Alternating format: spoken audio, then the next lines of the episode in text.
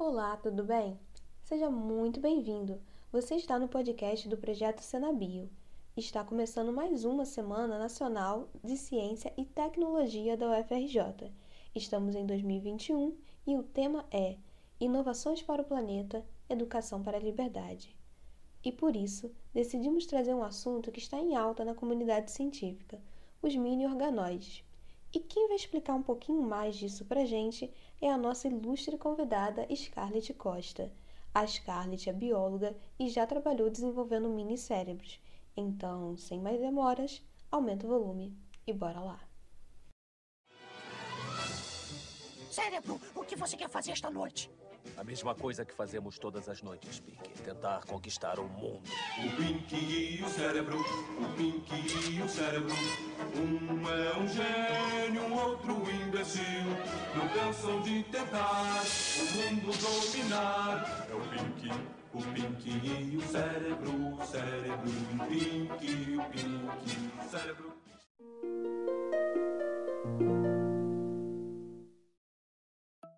Mas então, vamos começar do início? Scarlett, minha querida, conta um pouquinho pra gente do que você faz. Bom, primeiramente eu gostaria de agradecer a oportunidade de estar fazendo essa entrevista. É, eu inicialmente vou falar um pouquinho sobre a minha trajetória, bem breve. Eu me formei em 2015 como técnica em biotecnologia pelo Instituto Federal do Rio de Janeiro e ainda em 2015 eu ingressei no Instituto Idor de Pesquisa, já trabalhando com organoides, com células tronco induzidas e desde então eu tenho essa experiência, essa vivência nessa área, é, mesmo que trabalhando com linhagens diferentes, com objetivos diferentes, né, focos de estudo diferentes. Bom, ainda no Rio, eu trabalhava com os organoides como uma ferramenta para estudo do neurodesenvolvimento e de doenças que afetam, que ocorrem né, nesse período do, da formação do cérebro. Então, na época, eu trabalhava com esquizofrenia e Alzheimer.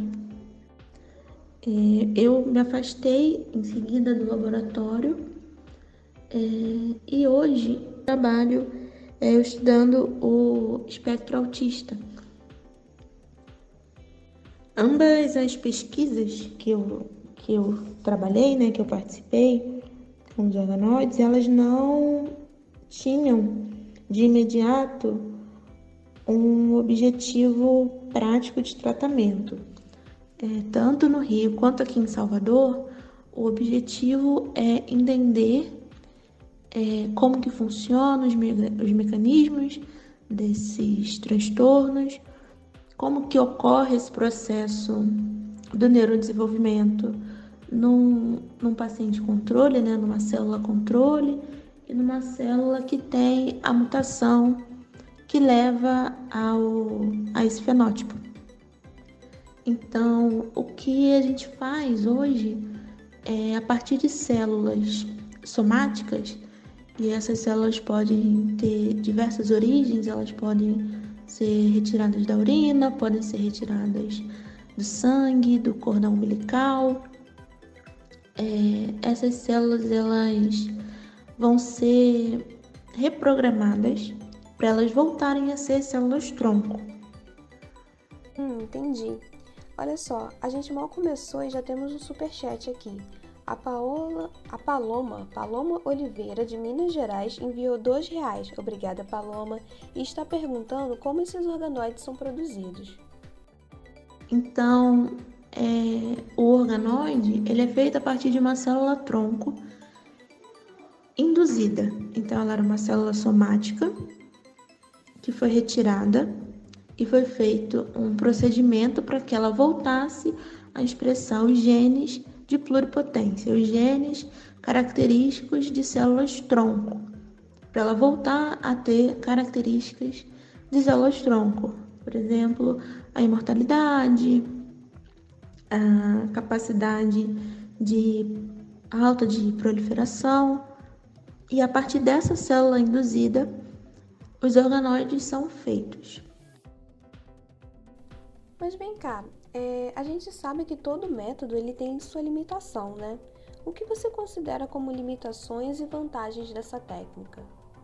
Bom, então o que, que são os organoides, né? O que está... Qual a história né, que está por trás disso? É, já se conhece é, bastante alguns modelos é, em 2D, né, que são as células, as culturas de células em 2D. Se conhece também os modelos de animais com camundongos. É, e existe uma nessas técnicas limitações. Por exemplo, mais especificamente o organoide cerebral, para estudar o desenvolvimento do cérebro, é, essa etapa ela acontece durante a formação do embrião. Então é um momento que acaba acarretando limitações né, no processo de estudo, é, porque ele está no, no modelo em vivo, né? Que você acaba transpassando, é, ultrapassando é, quando você vai para o modelo em 3D de, dos organoides.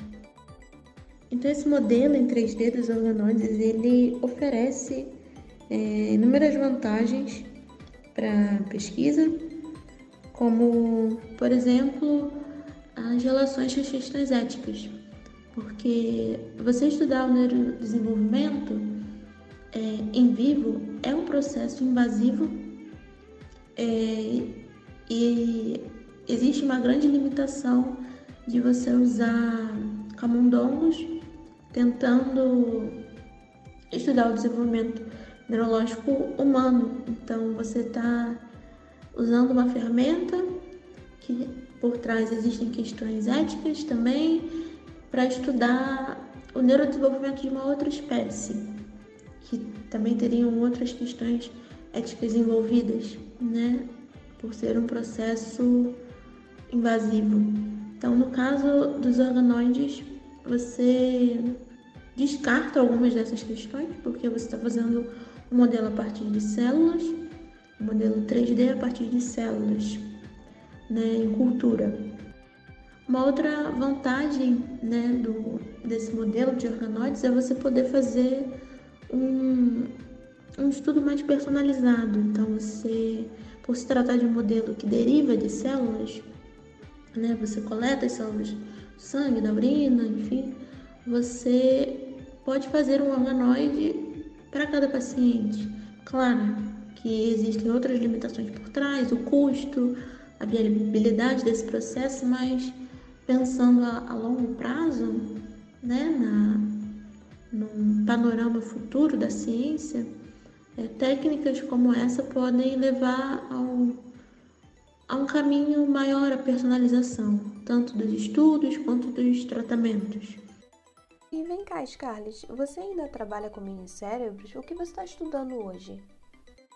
Então, falando um pouco mais sobre o que eu estudo hoje, é, esse modelo ele é usado para entender é, o processo de neurodesenvolvimento de pacientes que apresentam mutações genéticas que acarretam nesse transtorno do espectro autista.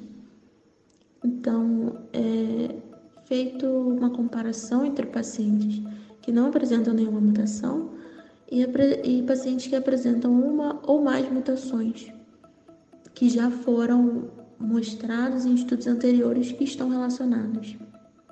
Bem, mas infelizmente, né, tudo que é bom dura muito pouco. É, o nosso tempo é muito curto, então a gente vai ler só mais um super chat e concluir o episódio de hoje. O Leandro da Silva, daqui de Pernambuco, ele enviou dois reais. Obrigada, Leandro.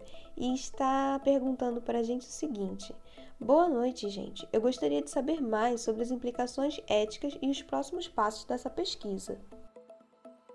Então, concluindo, é, o uso dessa ferramenta em 3D dos organoides, ela vem sendo um grande avanço na, na pesquisa, ainda tem muito o que se explorar, né?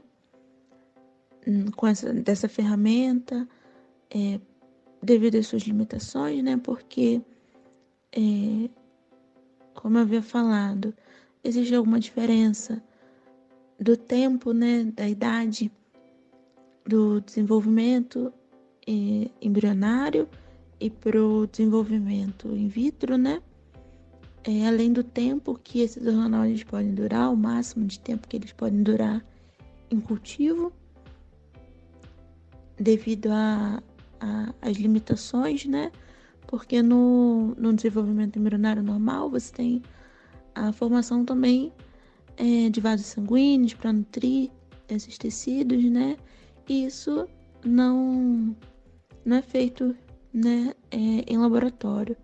Então, existe sim algumas limitações da técnica, mas ainda assim é um grande avanço, até por questões éticas, né, do uso de modelos animais e por ser um processo que, para estudar em humanos, é invasivo. Então, é, ainda tem muito o que se explorar, mas ainda assim é, é uma técnica que confere muitas vantagens à pesquisa. Olha, Scarlett, muito obrigada por ter aceitado o convite para o nosso podcast. Não vamos nos estender mais. A nossa ideia era tentar esclarecer sobre esses mini organoides que tanto vêm ganhando força, não só pela novidade científica que representam, mas também por oferecer uma alternativa à utilização de cobaias. E se você gostou, não deixe de conferir a nossa página lá no Instagram, Segue a gente no arroba UFRJ. Além de projetos, nós também damos dicas de filmes, séries, livros, tudo isso salpicado com o melhor que a biologia tem a oferecer. Nós também estamos no Facebook e YouTube. O nome é Senabio Extensão. Bom, eu vou ficando por aqui e Scarlett, eu deixo o encerramento com você. Bom, novamente agradeço a oportunidade de participar da entrevista e me coloco à disposição para caso tenha alguma dúvida ou para uma próxima oportunidade. Créditos: Equipe: Adalberto Vieira, diretor-geral, Isalira Ramos, diretora adjunta de extensão, Daniel dos Anjos, técnico NEDSI, Renata Travassos, tecnóloga Senabio. Extensionistas: Camila Vitória, Isabela Paiva, Daniele Ferraz, Eduarda Maciel, Evelyn Santos, Ronald Silva, Vitória Melo, Ana Beatriz Vaz, Camila Miranda, Joyce Lima, Maiara Vidal. Programas Movie Maker 10 Freeversal o Cult Video Editor. Música Wolf Moon, Unicorn Heads, YouTube Audio Library, Relaxation, Yakov Goldman. Abertura Pink Cérebro, Fábrica de Lembranças, também disponível no YouTube. Você ouviu o Senabio também faz podcast, uma extensão do projeto Conhecendo o Senabio, Ciência, Arte e Educação, uma parceria UFRJ. E se você chegou até aqui, muito obrigada!